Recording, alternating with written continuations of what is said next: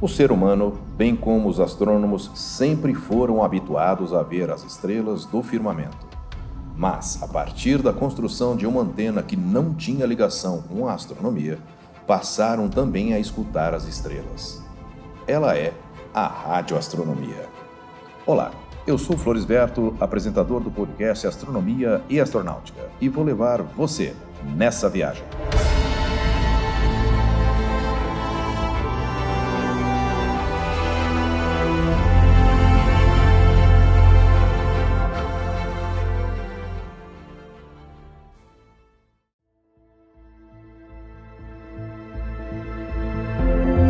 Com os telescópios ópticos normais, os astrônomos conseguem captar e examinar apenas a radiação luminosa que vem do universo.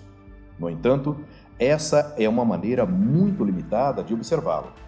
A luz tem um comprimento de onda que varia entre 400 e 800 nanômetros, que representa apenas uma pequena fração de todas as radiações de ondas.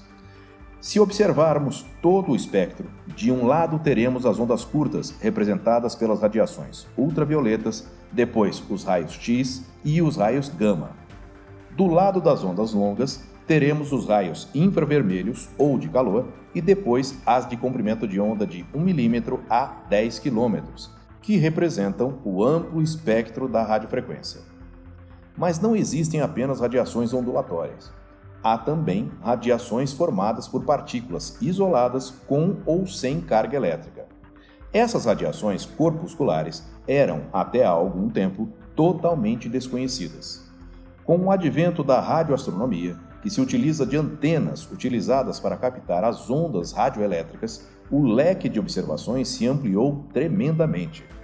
No entanto, ao contrário dos telescópios ópticos, todos parecidos, os instrumentos da radioastronomia são de uma variedade extraordinária, devido à vasta gama de comprimentos de onda utilizados, que vão de 1 centímetro a 15 metros. A principal dificuldade é encontrar uma boa definição de imagem. Efetivamente, o poder separador é bem mais fácil de obter quando se trabalha com ondas óticas, extremamente curtas, que quando se utilizam ondas de rádio incomparavelmente mais longas. Se tentarmos igualar o poder separador do telescópio de Monte Palomar, por exemplo, um radiotelescópio operando no comprimento de onda de 1 metro deveria ter uma abertura igual ao raio da Terra.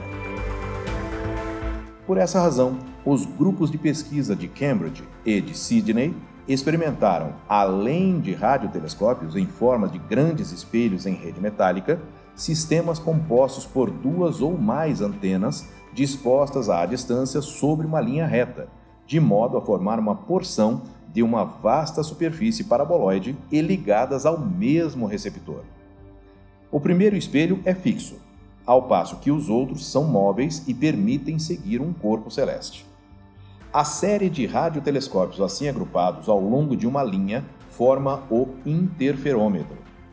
Existem hoje vários radiotelescópios espalhados pelo mundo, o mais conhecido deles é o de Arecibo, localizado em Porto Rico e que foi o maior radiotelescópio fixo construído até o ano de 2016. A antena, construída aproveitando-se uma depressão do terreno, tinha um diâmetro de 305 metros e sua construção foi concluída em 1 de dezembro de 1963.